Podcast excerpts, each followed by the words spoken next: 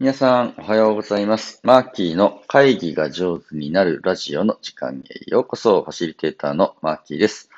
えー、3月17日水曜日朝の配信です。今日もよろしくお願いいたします。水曜日ですね。週の半ばでございます。今日僕は、えー出張していて徳島県の神山町というね、素敵な町に来ています。あの、この神山っていうところはですね、あの、すごい素敵な、なんだろ、仲間たちがたくさんいて、自分たちの手で街づくりをね、えー一生懸命やっています。新しい食堂を作ったり、猫冷屋さんを作ったりして、店がね、どんどんできていて、空き家がなくなってるぐらいね、今ちょうど高専、あのー高等専門学校ですか、高専を作っていたりとかですね、うーん、共同住宅みたいなやつを作っていたりとか、ものすごい面白い取り組みをしているところで、えーその仲間たちに会いにやってきてお泊まりさせていただきました。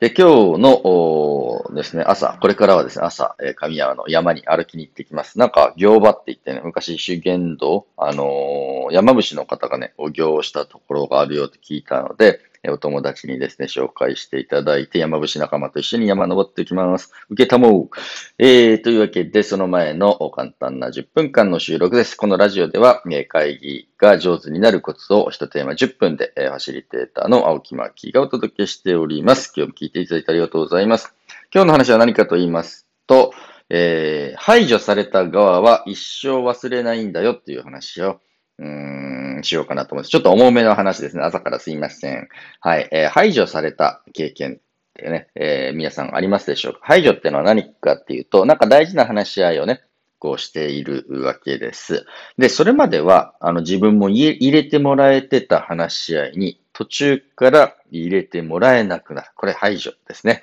えー、そうされた経験で皆さんあるでしょうか？ね、ここ、ね、あれ、この間まで僕に相談があったのになんか相談なくなっちゃったんだな、みたいな感じですね。はい。え僕は何度もあります。えー、そして自分が至らないっていうかね、えー、配慮がなくて、結果的に誰かを排除した形になっちゃって、その方を怒らせちゃったこともね、あります。はい。えー、で、世の中のコミュニケーションの問題ってすごいね、あの、多いのは、うん俺聞いてないよみたいな問題ですね。あの、私聞いてないと。ああいう風にしてへそ曲げちゃう問題っていうのはすごくあるなと思います。で、特に、うん、まあ、聞き忘れよりね、意識的に排除されたってなると、よりその人はね、えー排除された側の方はそれをね、生涯忘れないぐらい傷ついたり、寂しい思いをしたり、まあそこからね、怒ったり怒ったりして、えー逆に攻撃に転じてきたりもするというふうなことって本当にどの組織でもあるなと、どの地域でもあるなと思います。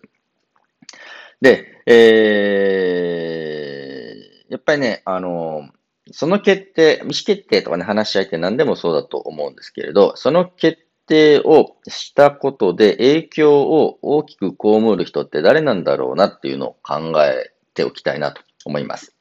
でね、その決めたことで大きく影響を受ける人の意見とか声はね、なんか決定しちゃう前に聞いときたいなとね。これってミーティングとかね、会議とか話し合いの、うん、基本的に大事なところで、一体その話し合いって誰が参加しなきゃいけないんだっけ？誰が参加しておくといいんだっけっていう話です。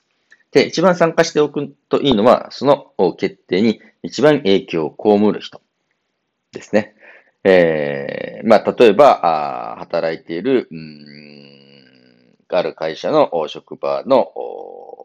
更衣室をですね、えこんな風に変えますみたいなことで、実際その更衣室を使ってる人の意見を全然聞かずに、はい、変えましたって出てきちゃうと、何これみたいな感じで、あ、こうなったんだって。まあ、それが良いものでね、受け入れられる時もあるかもしれないけど、全然的外れで、なんで更衣室でこれ置くねんみたいな。あの、この配置使いにくいだろみたいな配置に勝手に変えられたりした場合って非常に、なんだろうね、自分が大事にされてないなと思うわけですね。えーそれを利用する人とか、それに影響を受ける人にお声を聞いて、えーじゃあこういう人どうしたらいいと思うって、どうやったらもうちょっと使いやすいかなって聞いてくれると、ああね、あの、こっち側の方が、あの、影になっていいですよとかね、あの、僕よくこっちで着替えるんで、この辺にポッと物を置ける場所あるといいね、みたいなことをみんな聞けて、えーそれぞれが、ある種ね、えー自分の意見を聞いてもらえたなと、反映されたなという形で、こういう質が変わっていく分には、お、いいぞというふうな感じでね、えーまあ、歓迎をされるわけです。